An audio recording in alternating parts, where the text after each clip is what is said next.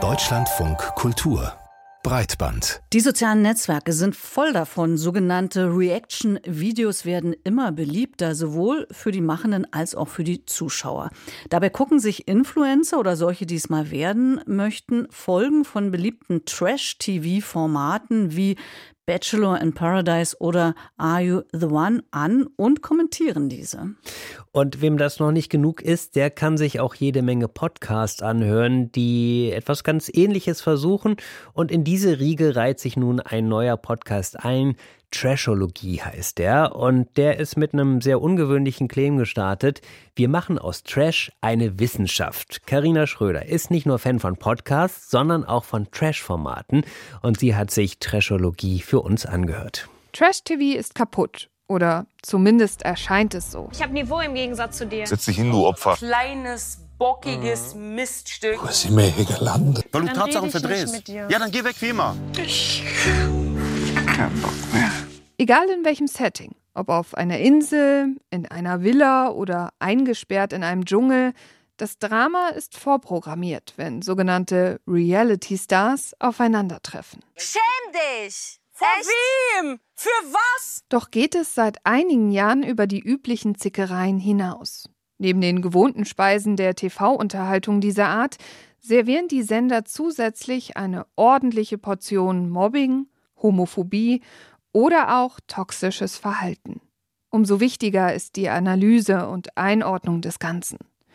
Deshalb freuen sich kritische Beobachter über Formate wie Trashologie. Ja, voll, voll. Finde ich mich voll wichtig. Und ich finde, das ist auch das, was noch fehlt, ne? Und weswegen wir auch hier sitzen, weil ganz Deutschland guckt das gefühlt, aber keiner reflektiert das so richtig für sich. Und ich denke mir immer so, ey, was soll denn das werden, wenn alle denken, das ist normales Verhalten? Was Host und Psychologin Pia Kabitsch hier verspricht, ist nichts Geringeres als endlich ein Format, das Trash aus wissenschaftlicher Sicht betrachtet. Das Trash-Küken, denn eigentlich schaut sie diese Formate nicht, hat einen echten Auskenner an ihrer Seite. Es gibt ja auch ein ja. Phänomen, warum das geguckt wird. Man ergötzt sich an dem Leid der anderen. Ich muss aber sagen, ich habe für mich entdeckt, dass ich auch ganz viel daraus für mich ziehen kann und auch meine mhm. Community auf YouTube mhm. äh, sieht das so. Und jetzt wollen wir das hier nochmal auf ein neues Level bringen. Voll. Jetzt kommt nochmal der psychologische Input hier. Ja. Zaniel Jakimowski kommentiert normalerweise in den sozialen Netzwerken und auf YouTube. Mit Pia Karpic spricht er nun einmal die Woche und seziert mit ihr aktuelle Formate wie Das Sommerhaus der Stars oder auch Temptation Island VIP. Anders als erwartet geht es aber weniger um die Formate selbst, sondern um die Beziehungen und Verhaltensweisen der Menschen, die in den visuellen Autounfällen namens Trash TV gezeigt werden. Okay, mhm. das verfestigt sich. Und wie beschreibst du das, was du da siehst? Dieses dreimal reinkommen, dreimal dafür sorgen, dass seine Bedürfnisse jetzt über ihre gestellt werden, mhm. weil er will jetzt, dass sie isst, ne? Ja. dass sie jetzt essen. Das ist ihm scheißegal, was sie gerade möchte, dass ja. sie sich gerade schminken möchte. Ja. Damit ging es ja dann schon los. Wer von diesem kurzen Ausschnitt schon verwirrt ist, der wird Schwierigkeiten haben, auch dem Rest des Podcasts zu folgen. Angesprochen werden in den rund 50-minütigen Folgen nämlich nur jene Liebhaber, die die Trashkunst in vollen Zügen und allen Varianten bereits ausgiebig genießen. Erklärungen und Nacherzählungen zu einzelnen Szenen werden möglichst kurz gehalten. Im Umkehrschluss animiert der Podcast damit aber auch dazu, all die Dinge nachzuschauen, die man verpasst hat und beschert dem teilweise verachtenswerten Verhalten der Menschen höhere Einschaltquoten. Schwierig sowas.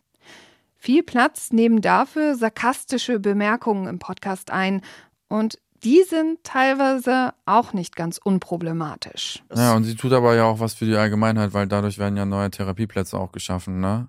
Desto mehr Leute das sehen, desto mehr sind auch verstört. Das Wichtigste bei Trashologie ist aber, die Kandidaten aus den Formaten werden unfreiwillig zu Studienobjekten degradiert. Und für mich ging das in einigen Situationen und einigen Verhaltensweisen auf jeden Fall Richtung Narzissmus. Neben Narzissmus fallen Begriffe wie Vermeider, ängstliche Beziehungstypen oder auch Realitätsflucht. Ich muss da richtig vorsichtig sein, weil man darf natürlich niemanden fremddiagnostizieren. Trotzdem passiert genau das. Über Beziehungen wird geurteilt, Ferndiagnosen werden ausgestellt basierend auf dem, was im TV gezeigt wird. Zwar betonen die Hosts, dass sie die Geschichte der Menschen dort nicht kennen, von der Beurteilung der Verhaltensweise hält es sie aber nicht ab. Zudem lassen die Hosts außer Acht, wie manipulativ solche Formate auch gestaltet sind und welchen Anteil die Sender und Produktionsfirmen daran haben, dass so ein Verhalten entsteht und gezeigt wird. Ein echtes Versäumnis. Dennoch können Zuhörende einiges über Beziehungsprobleme im Allgemeinen lernen. Was macht denn eigentlich den ängstlich klammernden Bindungstypen, Beziehungstypen aus? Ja, da gibt's so ein paar Merkmale, die habe ich auch mal mitgebracht.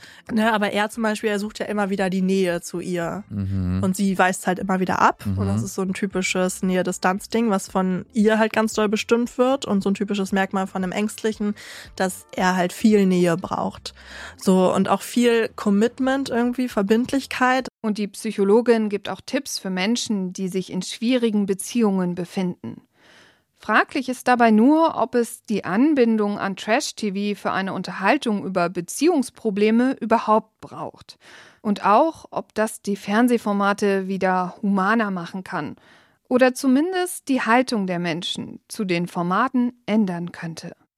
Tja, obwohl unsere Kritikerin Karina Schröder viel Potenzial in Trashologie gesehen hat, wurden ihre Erwartungen leider nicht erfüllt. Und ich fand sehr gut diesen Punkt, den sie gemacht hat, oder sehr interessant, wenn tatsächlich in diesem Podcast gar nicht besprochen wird, dass es ja eine gemachte Realität ist. Ne? Wir wissen ja gar nicht, wie diese Produktionsbedingungen tatsächlich sind. Ne? Wie die Leute werden ja teilweise auch angepiekst, dann ein bisschen ausfällig zu werden und so. Und wenn das jetzt eins zu eins analysiert wird und gesagt wird, oh, hier haben wir aber wieder Narzissten am Werk, wobei das sowieso eine sehr schwierige Analyse ist, finde hm. ich.